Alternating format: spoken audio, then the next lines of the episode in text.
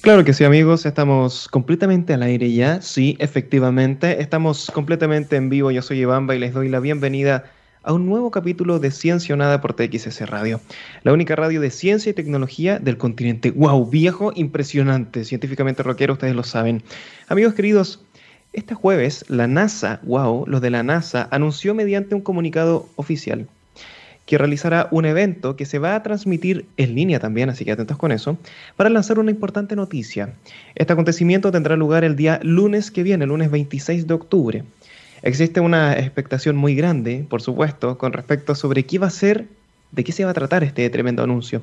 Los medios de ciencia han estado especulando bastante, uno puede leer de todo, puesto que cuando se realizan este tipo de convocatorias tan masivas, con tanta parafernalia, suele ser para contar novedades que generalmente son sorprendentes, que son fascinantes. Se sabe poco con respecto al anuncio, pero sí se tienen algunas pistas. Y de hecho les puedo decir que se cree que esto tendría que ver con la idea de volver a poner humanos en la Luna, en una base permanente. ¡Wow! Viejo, bienvenido al 2020, ¿no? Impresionante. Esto es algo que se ha dicho que se tiene como idea implementar en 2024. Esto es realmente el futuro.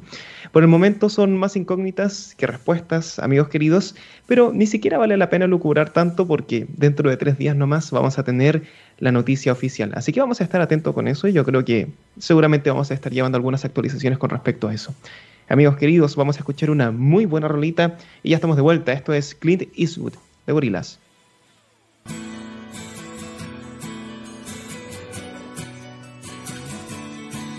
Claro que sí, amigos. Ya estamos de regreso. Rolaza que estábamos escuchando.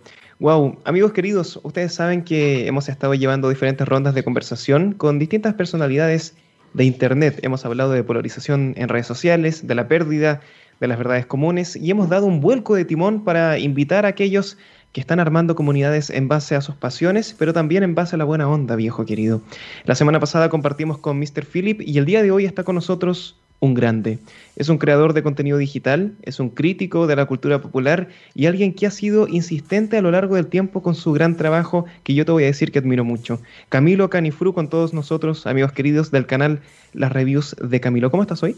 Hola, hola Iván, muchas gracias por la invitación a todos. Eh, muy, un poco cansado, he trabajado mucho esta semana, pero muy, muy feliz de estar acá en este espacio.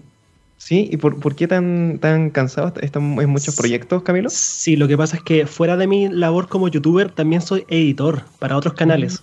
Entonces, ah, justo esta semana, sí, justo esta semana me tocó como dos trabajos muy pesados, de hecho para Halloween, así que he estado trabajando a ah. full. De hecho, he dejado tirado mi canal eh, tanto de YouTube como de Twitch esta semana. Ah, wow. ¿Y estás editando para canales que conocemos? Ah, pueden que los conozcan. Uno, se llama Dinokov, el otro lo prefiero mantener en, secreto porque estamos recién trabajando el primer video, así que. Ah, se viene. Se viene, sí, no quiero arruinar la sorpresa. ya, oh, buenísimo, qué entretenido que, estés en eso. Ese es un mercado que se está abriendo cada vez más, cuando los, youtubers necesitan editores, ¿no? Sí, mira, de hecho, ayer justo me, me junté con el César, que lo ah, en este espacio. Sí, Y estuvimos hablando un poco también de cómo era trabajar con un editor. Y claro, ahí ah. teníamos los contrastes que, por ejemplo, él grababa de una forma, mi, cliente de esta manera graba de otra. Entonces, como que es súper es rico aprender de, de, otra gente también. Sí, tener sus experiencias. Eso es bien buenísimo, es verdad. Camilo, en, tu comunidad pasa algo que es muy excelente, y es que la mayoría de los comentarios son súper técnicos. Me estuve dando una vuelta bien larga en, eh, a, través de tu canal y, y, eso me fascinó mucho, y de hecho fue una de las razones de por qué quería tanto conversar contigo, porque sin duda eh, tu canal se basa en el análisis, en la profundización de ciertos temas y que son súper diversos, yo encuentro que eso es genial, pero hay otra cosa que ocurre y es que las personas suelen tener muy buena onda contigo, o sea, todos los comentarios que uno revisa son súper positivos y realmente Camilo, esto lo sabemos, hay creadores que darían todo por tener una base de seguidores así, que sean tan buena onda y tan positivos. ¿Cuál es tu secreto, viejo? Tienes que decirlo. Yo creo que como a toda gente que está en internet, ya sea redes sociales, YouTube, Twitch, siempre va a llegar una cantidad de hate. Es como un porcentaje. Entonces, yo creo que mi porcentaje de hate tiene que estar como en el 3, 2%, es muy poco. muy poco. La verdad es que yo creo que en parte es por cómo soy yo como creador. Yo de partida tengo una regla que no decir groserías a menos que sea estrictamente necesario. Esa es como una, una regla. Entonces, yo creo que desde ahí, desde ahí parte el, la buena onda. La buena onda como la cercanía también. Y el hecho de, de poder ser tan, tan. Eh, a ver, ¿cómo decirlo? Ser tan. auténtico como persona, eh, creo que también llega mucho a la gente. De hecho, hay mucha gente que me dice, oye, tú me caes súper bien, escucho tus videos. Hay mucha gente que me dice, escucho tus videos para dormir. Porque tu voz es tan calmada y como que no haces, ah. no haces screamer, no hacen... Eh, la mezcla de tu voz con la música es muy, es muy importante. Creo que ese es como el, gran secreto que tiene mi, mi proyecto. Sí, tú tienes también una, habilidad de, locución, eso es cierto. Pero es una bocanada de, oxígeno dentro de, todo esto, esa comunidad que, que has gestado. Eh, la semana pasada comentamos con Mr. Philip que la norma en Internet hoy es lo contrario, es, es la mala onda, ¿cierto? Es, lo que decías tú, es el hate, la cancelación y todas estas cosas que, que te consiguen, esto, esto hay que asumirlo, uno le consiguen poner de mal humor cuando te pillan mal parado. Hay veces que uno está un poco mejor y es como ya, pasas de eso, pero a veces uno tiene un mal día, te llega un comentario mala onda y uno le logra afectar un poco, ¿cierto? Y, cuando conversábamos con Philip, acuñábamos un concepto em, de los rebeldes de Internet, que son estas personas que están remando contra corriente, que están en la vereda propositiva, mucho más positiva, como lo estás haciendo tú. Y ahí te quiero hacer la pregunta, ¿tú te consideras un rebelde de Internet bajo esa definición? Yo creo que ahora sí. Yo antes igual debo hacer la, confesión que yo también era muy hater eh, en ah. general con muchos, sí, en general con muchos otros proyectos también yo eh, fui muy hater. Pero llegó un momento en mi vida que yo dije, no, en realidad esto que me está generando una cierta satisfacción, entre comillas, en realidad me está haciendo mal, me está haciendo mm. ser mala persona. Entonces dije, no, en realidad tengo que cambiar, tengo que dejar de pelearme con la gente, tengo que dejar de compartir comentarios de seguidores, eh, de haters. Por ejemplo, yo yo lo que hacía mucho era, era como, ya me estaba hateando un tipo, lo colocaba en redes sociales y que mi, mi público hiciera lo que tenía que hacer. y al final eso no es, no es, bueno, al final genera, mm. generas más odio. Entonces yo dije, no, en realidad este proyecto voy a, voy a llevarlo de buena manera. Y nada de, nada de hate, nada de hate, nada de hate, ni siquiera eh, hate a las obras. Porque hay muchos canales que se basan mucho en la crítica a videojuegos, por ejemplo, o a Nintendo, o a, no sé, a Sony, por ejemplo. Y también generan un hate que a lo mejor es menor, pero generan un hate un Sí. Y yo decidí sacarme todo eso de mi, de mi proyecto y literalmente hacer cultura. Cultura a partir de videojuegos, cine, arte. Sí, mira, qué, qué bueno eh, el, tema que pones sobre la mesa, porque ahí yo me hago la pregunta y me gustaría discutirlo contigo, ¿de dónde existe el límite entre cuando hay que responder y cuando no hay que responder. Eso siempre es difícil y uno siempre se lo cuestiona. Si una persona pone, oye Camilo, tus videos, no sé, tal cosa, una ofensa, ya, uno puede pasar de eso. Pero cuando llega un nivel un poco un poco mayor, cuando por ejemplo tú dices ya, aquí tengo que responder sí o sí, ¿tienes alguna regla de oro o lo ves caso a caso? ¿Cómo, cómo lo gestionas? Sí, por ejemplo los que son netamente para, para trolear, yo, yo los oculto, ni siquiera los borro, los oculto. Oculto ah, ya, del canal. bloquear. Sí, sí, porque claro, borrar el comentario la gente se va a dar cuenta que uno borró el comentario. En, cambio, cuando uno oculta, la gente dice, ah, este loco no, no lo vio a lo mejor, o da lo mismo. Y después se olvidan. En realidad, a los haters hay que tratarlos así. Sí. Y reglas, así como en general no. Yo trato de responder siempre cuando son críticas fundamentadas. A veces me dicen, oye, te equivocaste en tal parte, y yo, bacán, o sea, me, encanta que tú me, que tú me corrijas de ciertas cosas. Pero, por ejemplo, hay otras veces que, no sé, a ver, eh, se enojan por la locución. Y en general son muchos chilenos que se enojan mucho por la locución porque yo también, otro de mis claves, creo yo, de mi éxito ha sido que soy muy eh, abierto a, toda Latinoamérica, no, solamente, no solamente enfocado a Chile, sino a Latinoamérica. Y claro, hay mucha gente que viene a gestionarme por la voz, y ahí yo, les digo, no, en realidad, ¿sabes qué? Yo hago esto porque, una, quiero que sea profesional, entre comillas, y dos, quiero estar abierto a toda Latinoamérica, no solamente a Chile. Y lamentablemente, a los chilenos no, nos molestan mucho por la voz, nos molestan mucho que hablamos mal, sí. En internet ah. está como ese chiste de, no, el chileno habla mal, así como, toma un diccionario. Como que, en realidad no me molesta eso, pero eh, es, mi forma de tratar Internet para mí. O sea, eh, prefiero lo, más neutral al chilenismo. Y eso también me ha traído un montón de haters, pero bueno, es parte del trabajo en Internet.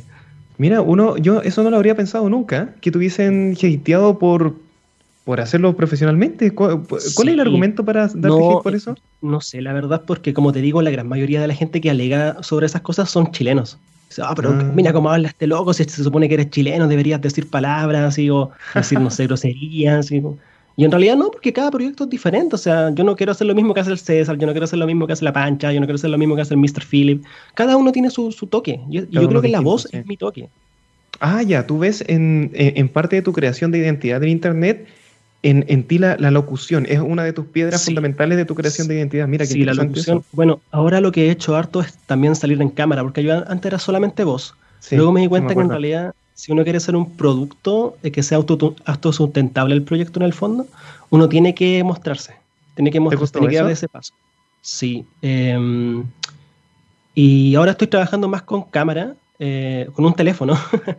eh, y eso yo lo que le digo siempre a la gente, que en realidad no, no, importa la cámara, no importa el micrófono, uno puede grabar por el celular, no hay problema. Sí. sí.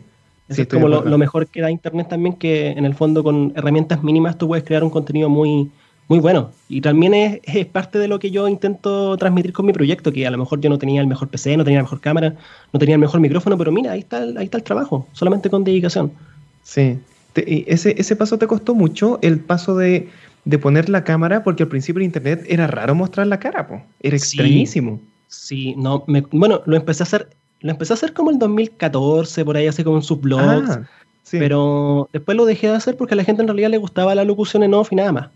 Pero este año decidí eh, dar el paso, cambiar, eh, también por un amigo que es JP, eh, JP Quiroz, él se llama en YouTube, que él es audiovisual, y me dijo, no, en realidad tiene dos ventajas al salir en cámara. Una, que editan, editando te demoras menos.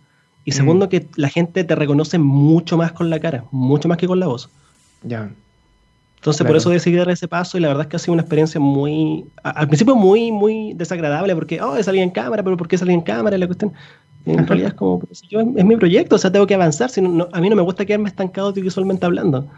Claro, sí. No, y yo, yo creo que ese es uno de los, de los grandes valores de tu canal, que, que, que, se va adaptando, que va creciendo, que tú vas probando nuevas fórmulas y las cosas te van resultando y eso es buenísimo. Eh. Yo creo que, que todas las, las, personas que estamos aquí en YouTube hace tiempo y que vemos tu canal desde los inicios, eh, nos sentimos felices por eso. Bandy, ¿qué nos dices aquí en el Discordio? Dice que seguramente, ah, mira, a ver si, si tiene razón Bandy, dice que este problema de cuando se molesta por la locución, seguramente el hate va como de, ah, eres creído, ah, o te sientes superior. Me ha pasado, sí, me ha pasado mucho, me ha pasado mucho, así como... Qué locura igual, ¿o no? Sí, sí, sí, no, y de hecho, bueno, aquí como saltándome un poco para mi otro proyecto que lo tengo un poco votado, yo tengo un canal de nutrición, no sé si tú sabías. Sí. Sí, em, yo también hice un video que eh, critiqué, bueno, en realidad es como, no fue como una crítica, fue como una llamada de atención a una figura muy importante dentro de la nutrición en Chile, que ni siquiera es nutricionista, es un ingeniero comercial. Em, y que los nutricionistas le estamos haciendo la pelea hace años, que es Pedro Gres. Yo dije, mira, voy a tomar la intervención que hizo Pedro Gres en el Senado y voy a mostrar todas sus falencias. Y fue un video súper técnico, pero en realidad yo le saqué una captura a, la conferencia, busqué el paper que él mostró y dije, no, en realidad como que, mira, está mintiendo en esto, en esto no dice ah. esto. Eh, y me llegó mucho hate, pero un hate diferente. Fueron de personas que se notaban que eran, no, no quiero decir viejos despectivamente, pero se notaban que era como más mayor de edad. no era el típico adolescente que que trolean, no, eran, eran personas de edad. y me llamó mucho la atención porque una persona me dijo, em, deja de ocultar tu acento flight. ya, e, eso, eso es como muy claro, es hiper claro. ya, o sea, no buscando, sé, pónganse de acuerdo. ¿Soy creído o soy flight? ¿Cómo es la cosa? oh, qué loco igual, qué loco como que realmente, el, porque hay canales que uno dice ya no, que ¿Qué hate va a recibir un canal que, tiene, aparte que tu canal tiene crítica constructiva? Porque, ojo, ahí yo haría la diferencia también. Hay canales de crítica y hay canales de crítica. Hay algunos que son hiper hate y que es la lógica de ya mis seguidores vayan a pillarlo y ojalá bajenle la cuenta. Que yo en, ciertas en ciertas ocasiones yo sí justifico eso cuando es una cuenta que hace daño, pero en general los canales que de, de, críticas como más destructivas eh, lo hacen con gente que les cae mal nomás, es como bien gratuito. Pero tu canal es de crítica constructiva. Entonces ahí uno pensaría, ¿qué hate va a recibir el Camilo? ¿No? O sea, ¿qué posibilidad de hate puede recibir una persona que está dando, está, tiene un proyecto que es propositivo? Pero algo siempre hay, ¿no? Algo se inventa. Sí, sí, sí. No, aparte cuando yo a veces, uno siempre comete errores porque no es experto en lo que está hablando. De hecho, yo siempre he dicho que lo único que puedo hablar de manera experta es de nutrición porque yo tengo un título que lo certifica. Pero de, de lo otro soy un total ignorante. O sea, yo trato de investigar y a veces dentro de la investigación uno, se puede equivocar. ¿sí? Pero mm, han habido veces en que, no sé, por ejemplo, me he equivocado con el nombre de una banda. Eh, en vez de decir el nombre de la banda, dije el nombre del disco. ¿cachai? Y también fue mucho hate así como, oye, pero ¿cómo te equivocáis en eso? Así, ¿cómo no vayas a saber esto y lo otro? Eh, pero en realidad son gajes del oficio, nomás uno ya después dice, puta, en realidad eh, se puede equivocar, se puede equivocar y uno tiene que decir, perfecto, yo me equivoqué. Y de hecho en el, segundo en el siguiente video yo dije, chicos, tengo que hacer una fe de rata, yo en, este video me equivoqué en tanto, tanto, tanto. Yo, yo siento que eso igual es como una especie de autocrítica también para nosotros los creadores de contenido, pero cuando nos equivocamos tenemos que también decir, oye chicos, en realidad, ¿saben qué me equivoqué con esto? No, no dejarla pasar a veces. A veces es muy importante la fe de rata para, para Internet. Sí, totalmente. Eh, en general siento eso sí, Camilo, que eh, YouTube tiende a ser más positiva. Eh, a rasgos generales. Hay de todo, como has dicho tú, pero hay mucha más positividad. Y algo parecido me ocurre con Instagram. Creo que, que también la gente va en otra predisposición. ¿Hay alguna red que a ti en particular te guste menos o que, o que directamente no utilices para nada, por ejemplo? Que hay varias igual. Hay muchas. yo antes era mucho de meter más Facebook. No te voy a decir que me desagrada ahora, pero es como la que menos uso porque como que todo el mundo se fue a otras redes o están en Instagram o están en Twitter peleando, pero en Facebook están como la gente que comparte memes y, las, y la abuela, así. Entonces igual como que esa la tengo muy, muy potada.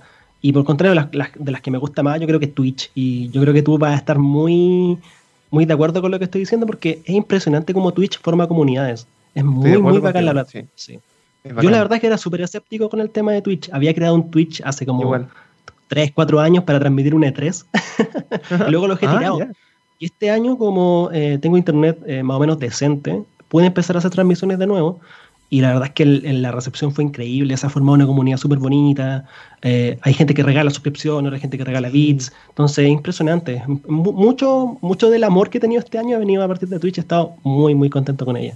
Mira, no, sabes que no lo había pensado ahora que, ahora que lo dices, como que lo, lo hice consciente, pero sí, tienes razón.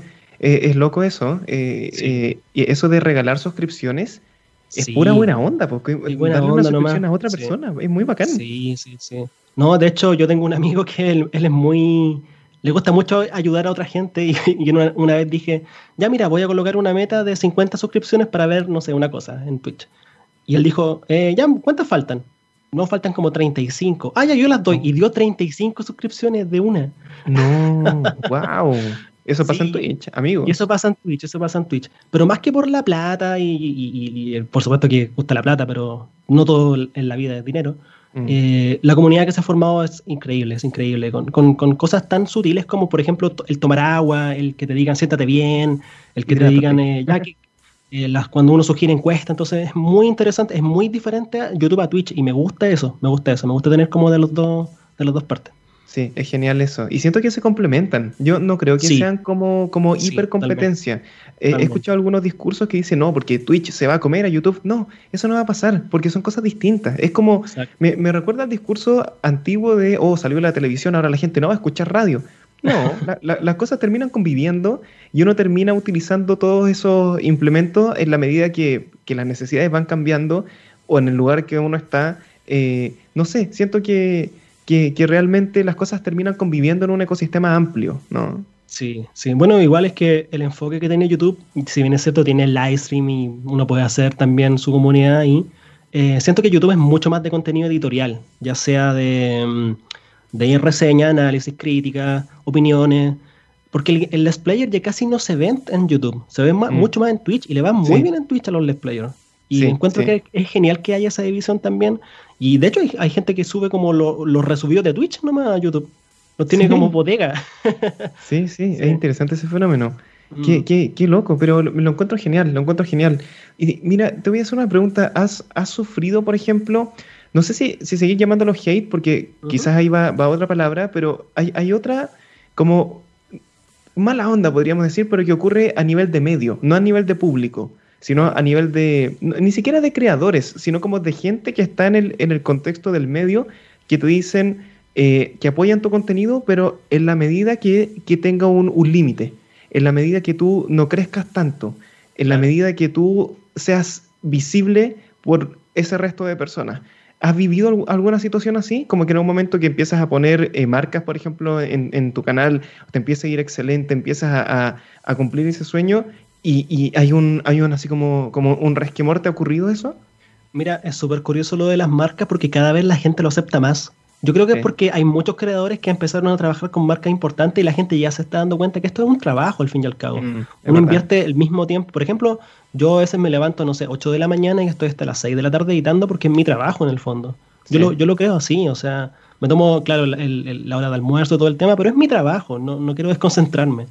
Em, y sí, he tenido ese tipo de situaciones, pero más que nada con el, con el contenido que yo hago. Por ejemplo, ah. yo eh, he tenido como varias eh, temas virales en mi canal. Por ejemplo, Silent Hill, después de 31 minutos, Gorilla, que, lo comentamos. Eh, entonces, cuando yo subo, no sé, 31 minutos, va la gente de Gorilla y dice, oye, ¿y el video de tanto? Ah, ya, ya. ya, lo voy a hacer. Después saco Gorilla, oye, ¿para qué sacaste esta cuestión si estamos esperando a Silent Hill? ya, ya, ya, Después saco Silent Hill. Oye, pero falta, no sé, False Guy o Among Us, no sé, así, como, como que nunca están satisfechos mis fans. Y eso también habla, habla bien de ellos, porque en el fondo les gusta, les gusta mi, contenido, les gusta la variedad, les gusta le, gusta en general lo que hago yo y eso me pone súper contento. A veces me estresa un poco porque trato de darle el gusto a todo, lo cual está mal de hecho. Pero es algo que eh, me he estado acostumbrando con el tiempo y tengo que aprender a, manejarlo nomás. O sea, eh, no hay que darle el gusto a todo, pero sí hay que escuchar a tus fans de vez en cuando. Mm, sí, tienes razón. Al final es como, es como lograr ese equilibrio tan difícil de hacer algo que, que funcione en la plataforma, pero al mismo tiempo que a ti te guste y lograr esa, esa fusión. Si uno logra eso, es buenísimo porque finalmente es algo que, te encanta y que te funciona también para, lo que dices tú, que es cumplir en, el trabajo. ¿Qué nos dice Rose aquí en el chat? Dice, lo que pasa es que desde afuera se ve que YouTube pone mil trampas para que una comunidad crezca. Y en Twitch se ve como mucho más amigable para alguien que quiera comenzar. Qué buen comentario. Amigos queridos, impresionante lo, rápido que pasa el, momento, que pasa la hora. Estamos conversando con Camilo Canifru. Vamos a escuchar una muy buena rolita y ya estamos de regreso. Esto es Pardon Me de Incubus. Claro que sí, amigos queridos, estamos de vuelta en Ciencia o Nada. Continuamos conversando con Camilo Canifru del canal Las Reviews de Camilo. Lo tienen que visitar, lo tienen que disfrutar. Gran canal, viejo. Tienes que verlo desde ahora. Camilo, tú eres eh, un creador de los clásicos de YouTube, hay que decirlo. Tu primer video es de 2012. ¡Wow! Increíble. Y sin duda, la plataforma ha cambiado bastante durante este tiempo. O sea, se empezó a monetizar lo que ya estábamos comentando, ¿no? Llegó mucha gente, llegaron las marcas, y hoy día es una experiencia totalmente distinta. Mi pregunta es, ¿te gusta cómo está YouTube al día de hoy? Me gusta cómo está la figura del creador de contenido hoy en día. Me gusta muchísimo. Eh, siento que claro, hay gente que dice influencers como despectivamente, pero yo siento que, que somos parte importante, y te incluyo a ti también, Iván, somos parte importante de la vida de las personas. Y eso es muy, muy relevante, más allá de la plata, más allá de los likes. El hecho de influir tanto en la vida de las personas a mí me llena, sinceramente. Mm, sí, sí, es verdad eso. Es el impactar en la vida de alguien es brutal si uno lo piensa. Sí. Que, una persona pueda salir de un mal momento, por ejemplo, o una persona que está angustiada por algo, encuentra tu canal, encuentra parte de tu trabajo y, cambia ese switch y, e ingresa a una comunidad positiva y, tú lo salvas de algo, entre comillas, no sé si salvar una palabra muy grande, pero se entiende, ¿cierto? Eh, es wow. Increíble, o sea, eso lo podemos lograr con esto, ¿no? De hecho, yo, yo me acuerdo perfectamente de un, de un chico que en mi video de 31 minutos me dijo, loco, agradezco muchísimo estos videos porque hace poco mi hermano falleció y los veíamos oh. juntos los videos, entonces era como, loco, que lo sigas haciendo me recuerda a esas tardes viendo tus videos con mi hermano. Cacha, mm. pues eso, eso es súper, súper importante. Qué potente, sí. Sí. Sí. Yo creo que ahí está la clave, Camilo. Porque, y al día de hoy, como está Internet y lo que estamos hablando en el primer bloque, yo creo que la clave está ahí, está en, en, en la formación de, de, de, grupos, quizás de contención, de gente que está con uno. Es como que al final en Internet uno se siente un poquito solo, pero cuando encuentras comunidades y eres parte de algo genial y que lo entrega, lo puede entregar los videojuegos, lo puede entregar las comunidades de YouTube, de Twitch, como lo estábamos conversando, pero esa sensación de pertenencia y de que hay gente que está contigo, yo creo que eso es lo que va a cambiar eh, todo. O sea, ¿por qué en Twitter no ocurre esto? Lo que hablamos al mm. principio, ¿por qué en Twitter no pasa eso? Porque no hay ninguna comunidad, uno habla desde, desde el conflicto, pero uno no representa a nadie. En cambio, si yo represento a la, la comunidad de Camilo, si yo represento a los Bimatrix, si yo represento a cualquier otra comunidad, entonces me siento responsable de eso, entonces tengo que ser un poco más buena onda, tengo que ser un poco más, más propositivo. Y eso cambia todo. No sé si estás de acuerdo conmigo. Sí, sí, totalmente, totalmente. Igual, por ejemplo, yo creo que no todo el mundo tiene que hacer comunidades eh, positivas, digámosle así. Sí, Hay gente que a lo mejor... Tiene que haber de todo, tiene que haber de todo. No todo puede ser felicidad. Yo, yo encuentro que, por ejemplo, hay canales, no sé, a lo mejor de, de eh, peleas políticas, de peleas, eh, no sé, médicas. Yo encuentro que tiene que haber de todo porque tiene que haber siempre el conflicto, porque lamentablemente los seres humanos funcionamos así. A partir del conflicto siempre sacamos conclusiones. El problema es que en Twitter no se sacan conclusiones, pues Iván. Ese es el problema. Exacto. Sí, no se llega a nada. Pelea, puros palos de allá para acá y al final yo gané porque tengo más likes, entonces eso no tiene sentido. Sí, Sí, es un sinsentido eterno, es verdad. Y, los incentivos también que se manejan en esa plataforma son distintos. Porque el, incentivo que tengo yo, por ejemplo, cuando comento tu video, o que la otra vez estuvimos comentándonos en Twitch, ¿te acuerdas? Y estuvimos interactuando. El incentivo que uno tiene es aportarle valor a la otra persona. Pero el, incentivo que está en Twitter es como, ¿cómo lo humillo? para después mm. darme RT a mí mismo y que mis seguidores lo vean y digan, oh, qué inteligente, qué es bacán él. Es un, es un objetivo bien, bien egocéntrico. ¿no? Sí, sí. Yo creo que todos en su momento caímos en eso y yo también me sigo haciendo la autocrítica en su momento también. De hecho, me enojé con gente que luego me pude poner en buenas, digamos así, por tweets. O sea, es como, lo veo en, lo veo en retrospectiva, es como, ¿por qué me estoy enojando por esto? ¿Cachai? O sea, eh, ya está bien, uno conoce a mucha gente en internet y no toda es buena. De hecho, es, es muy importante darte cuenta también a quién es que sacar de tu vida, porque hay gente que te hace daño inconscientemente. Y me, pasó, me pasó mucho. Y mi pareja me decía, oye, deja hablar con esta gente, mira lo que le está haciendo a tu, a tu otro amigo, ¿cachai? Oh, mira. sí, me ha pasado mucho. Bueno, he conocido a muchas personas en internet, la verdad, Iván, mm. a muchas personas. Más allá del creador de contenido, y, claro, hay, uno, uno, se da cuenta que detrás del creador hay una persona, ¿cachai? Y la persona mm. puede ser buena o una persona mala, pero a lo mejor puede hacer buen contenido, pero atrás hay una persona mala. O a lo mejor hace un mal contenido, pero atrás hay una persona buena. Es muy, muy irónico. Sí, es, difícil de eso de ver, pero yo, yo mm. siento que de repente ocurre eso, que hay personas que hacen un contenido como más provocativo, pero uno entiende que lo hace como a modo de, espectáculo, como que cuando apaga la cámara es distinto, pero claro, ¿cómo, ¿cómo saber eso? Es difícil. Es muy difícil, de hecho hay mucha gente que, que con el César le pasa como, ah. oye, pero mira lo que habla este loco, la gordofobia y tal, y después tú, tú escuchas al César hablar en, directo contigo y es como, loco, este loco es súper buena onda, o sea, como... Sí, pues al final es todo un, espectáculo y el César lo sabe así, ¿cachai? Él mm. sabe separar las cosas. Hay, hay otros canales que lamentablemente no saben. Y eso, mm. como, insisto, hay que hacerse la autocrítica y decir en qué uno está fallando y en qué uno puede mejorar. ¿Has llegado alguna vez al, terreno personal en tu trabajo? Sí, siempre, siempre, siempre. Siempre. De hecho, ese es uno de mis errores también, que me cuesta mucho separar la, ah. persona del personaje. Para, para, mm. mí no hay una diferencia, entonces tengo que aprender. Ahora más que estoy eh, empezando a trabajar con marcas, marca relativamente importante, eh, tengo que aprender a, decir a lo mejor, ya, lo acepto, o a lo mejor no, no lo acepto porque es muy poco, o porque en realidad no, no va con, el, con, el, con mi canal. Mira, a lo mejor no sé si puedo contar esto, pero eh, hay una marca que no voy a hacer su nombre, pero era una marca que eh, trabaja con acciones, es como una aplicación para invertir en la bolsa. Uy, qué peligroso. Sí, y me dijeron así como, ya, ¿cuánto, eh, ¿cuánto me cobras por hacer eh, una Y yo dije, no, no, te, no te voy a decir nada porque en realidad esto no pega nada con mi canal. O sea, voy a hablar del disco de Gorila y después, oh, chicos, pueden invertir en la bolsa. claro, termina el disco de Gorilas, wow, ganando millones. Pero, pero después, por otro lado, decir, oye, a lo mejor me perdí, no sé, cuánta plata, sí, pero, pero no, o sea, uno tiene que saber también decir no a ciertas cosas, ¿cachai? Sí, sí, sé que a lo mejor el creador de contenido va a decir, no, pero tú acéptalo, si, mira toda esta plata que tenemos. No, pero yo digo que no, ¿cachai? Y no y no. Claro, ahí uno, uno tiene también la libertad de, de aceptar o, o declinar de, de, una propuesta, ¿cierto? Eh, es verdad. Y hay algo que yo pienso que con lo que uno conecta de inmediato en, en, en tu contenido y es que tú compartes de forma eh, genuina, de forma completamente sincera, y uno, al, menos lo que me ocurre a mí, es que no te percibo como un personaje. Y siento que, hay, hay creadores que no son personajes. O sea, yo individualmente no me siento personaje, es como que hago lo que realmente hago todos los días nomás, es como que yo me acuerdo la que cámara tenías personajes en tus videos. Después los dejaste que tú tenías personajes en tus videos. Sí, antiguamente sí. Sí, y después los murieron.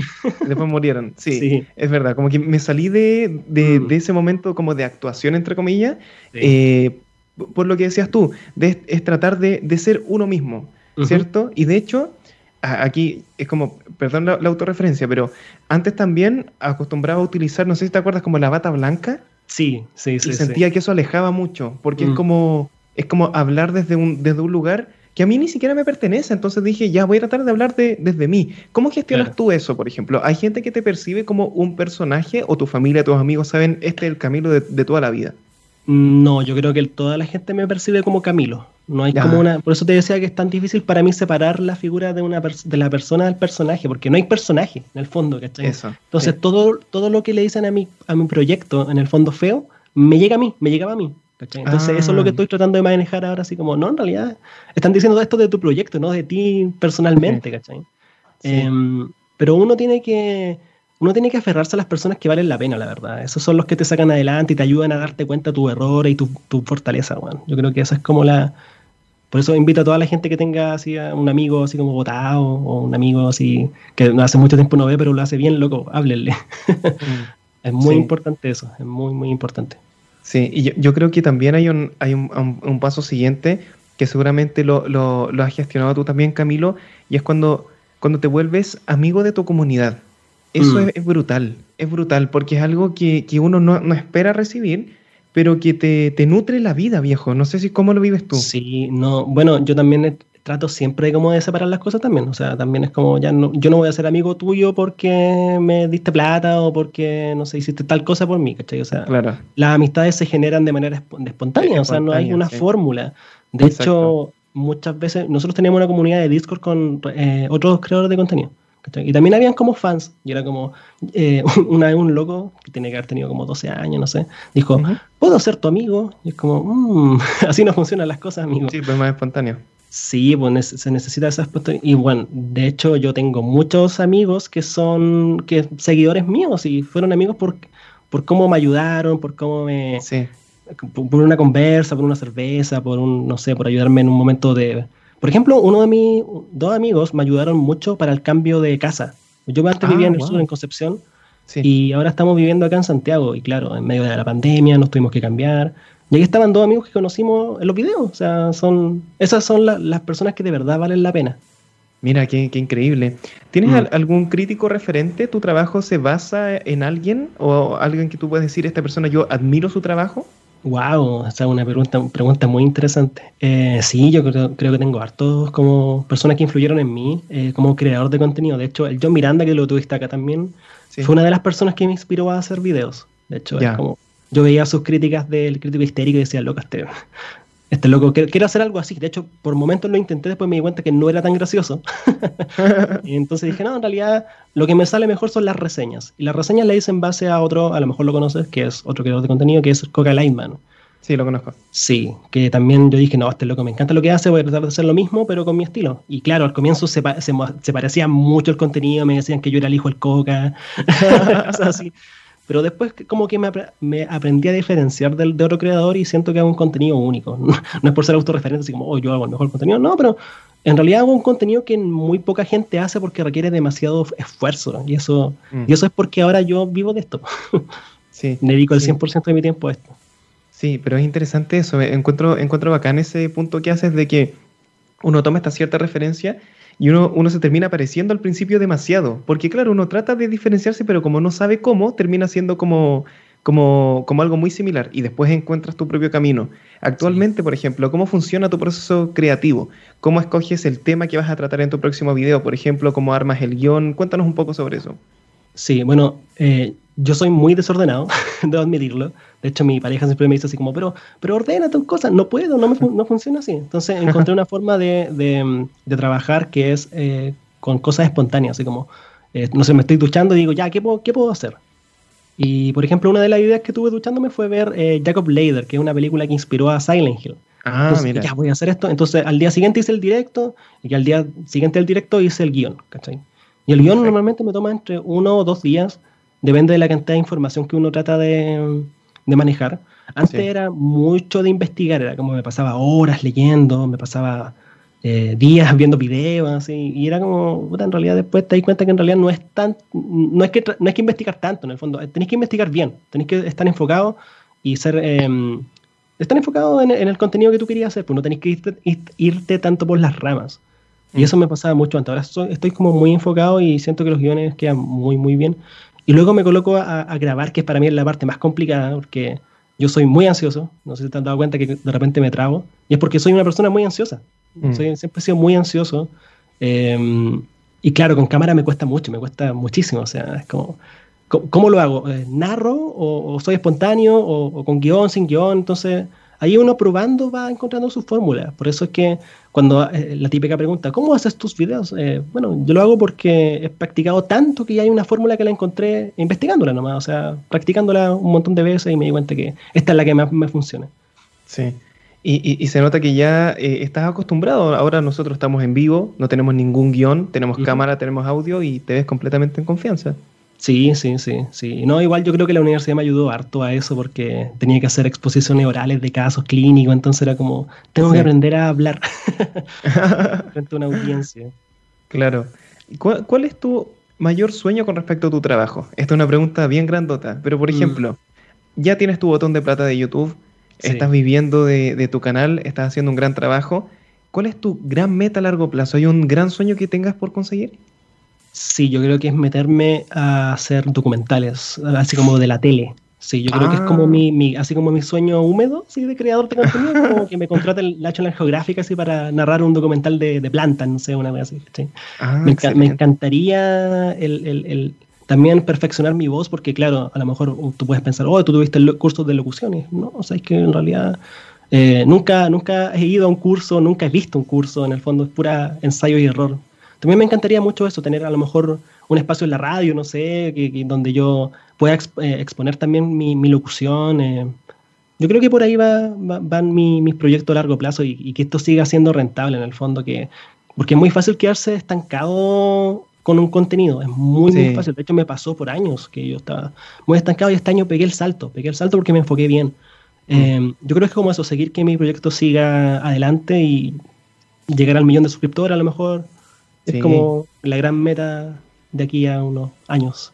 Sí, lo vas a conseguir, Camilo, porque eh, tú insistes en tu trabajo, eh, uno lo valora y lo vas a conseguir. Yo creo incluso que el, sueño de los documentales está ahí. Depende de ti, yo creo que lo vas a conseguir.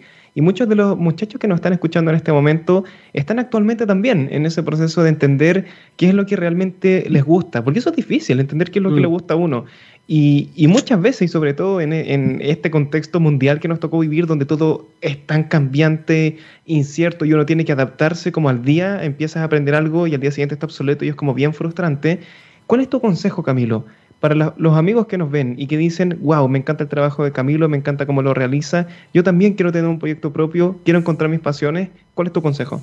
Yo creo que tienen que hacerlo nomás, o sea, no tienen que pensarla, tienen que plasmarlo en algo, ya sea un podcast, ya sea unos videos, ya sea lo que, lo que sea, lo que sea, una pintura, una música. Hay que, hay que meterle mano a la cosa nomás y darle. Si, ya a lo mejor no vas a dedicar todo el tiempo que necesitas, pero de a poco se va aprendiendo.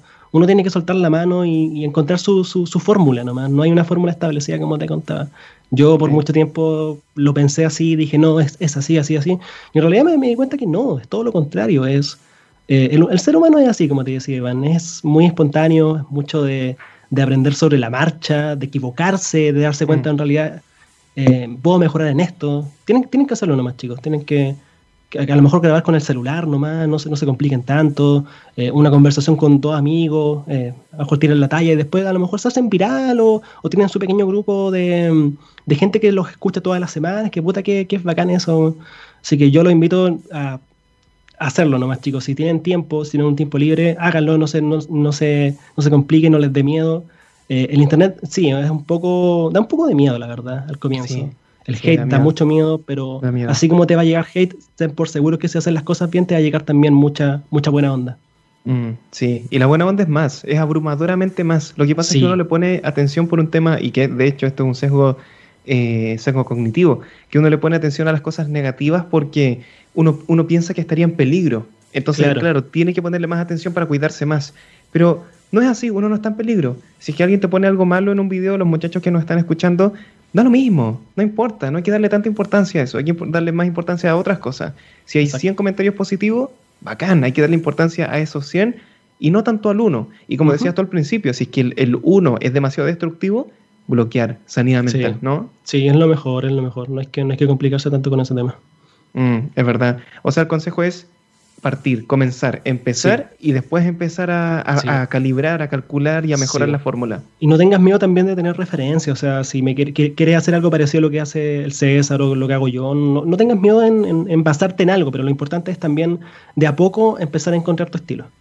Sí, ¿Cómo, encontrar el estilo? Eso es difícil. Los artistas les pasa mucho eso. Lo comentamos con, con Philip la semana pasada, porque él dijo en un momento esto que es bien clave, que él decía, yo encontré mi propio estilo de dibujo. Claro, pero para llegar a eso es complicadísimo. ¿Cómo lo hiciste tú para encontrar tu estilo? Como te dije, netamente practicando, equivocándome, metiéndole mano al Premiere, eh, editando.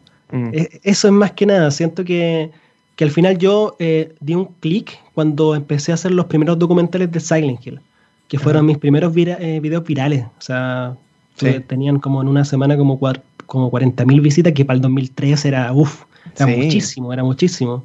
De hecho, yo hasta el día de hoy me considero como uno de los creadores de contenido de Silent Hill más importantes de habla hispana. De hecho, por eso ah, yo en parte entiendo también que la gente me diga, oye, ¿cuándo vas a sacar otro video de Silent Hill? Ya, lo voy a hacer. sé que tengo una especie de, entre comillas, responsabilidad con eso. Porque siento que lo hago bien, siento que lo hago bien. ¿Te, eh, consideras un experto en Silent Hill? No sé si un experto, pero sí una persona que sabe más de la media y puede hacer algo muy bien hecho sobre la saga. Me siento, me siento que sí. Sí. Excelente, excelente, y, Como te decía Iván, eh, hay que darle nomás, hay que darle y, esa, es la clave del éxito, practicar y formarse como un maestro. No, excelente consejo, eh, buenísimo, Camilo, impresionante como hemos llegado al final del programa, ha sido una conversación muy, muy entretenida. Muy rápido. Se pasó muy rápido, ¿verdad? Y Camilo, eh, como de costumbre, el micrófono es tuyo para decir lo que tú quieras, si quieres invitar a la gente a tus redes, contar cómo te lo pasaste hoy, viejo, lo que tú quieras, el micrófono es tuyo. Sí, bueno, primero muchas gracias por invitarme. Primera vez que hablamos los dos, nos conocemos de hace años y nunca nos habíamos dado el tiempo también de, de compartir. Yo creo que algún día esto nos vamos a poner de acuerdo también para, para hablar ahí más, más, en privado. Eh, nada, eh, la review de Camilo en, en YouTube en Twitch también, la review de Camilo. Eh, síganme en Instagram, chicos. Es una red social que yo estoy actualizando muchísimo. Ah, y ese otro consejo. Eh, háganse un Instagram a la gente que tiene canal de YouTube o proyecto o podcast. Es mucho, muy importante el Instagram. Mm. Y eh, Twitter, no, no, porque no, no me siguen ahí. es horrible esa plataforma, sálganse. Ah, tú diciendo me sigan en Twitter. no, no me sigan en Twitter. No, pero ahora estoy como más piola, como que comparto memes de gato y cosas así. ya, ya aprendí, ya aprendí. Eh, y nada, pues chicos, me pueden encontrar también en, Twitch, ya lo dije, sí, y YouTube. Eh, estoy haciendo videos ahí, intentando hacer videos cada semana, así que muy, muy feliz de otra vez estar acá, Iván. Y, solo, para cerrar, para no quedarme con la duda, ¿por qué el consejo de abrir el Instagram? Porque Facebook está muerto, Twitter es para pelear e Instagram siento que es la plataforma que está más activa actualmente y es la plataforma para crecer. Porque claro, uno puede tener un proyecto en YouTube y te vas a Twitch y te das cuenta que nadie te sigue y es netamente porque no sabes cómo llegar a la gente. Creo que Instagram es la plataforma, la mejor plataforma para empezar a, crear contenido, ya sea de fotográfico, para hacer dibujo, para, y también para promocionar videos. Siento que es como la mejor cita. Y también es porque es la más sana. sí, es más saludable, es verdad. ¿Qué nos dice Bandy en el chat? Qué rápido que pasó la hora, es verdad, amigos. Impresionante. Camilo con nosotros de las reviews de Camilo. Gracias por estar con nosotros, amigos, un viernes más. Y no se vayan porque ya se viene Mundo FinTech. Yo no me lo pierdo. Que estén bien y como siempre, Box Amor. Chao.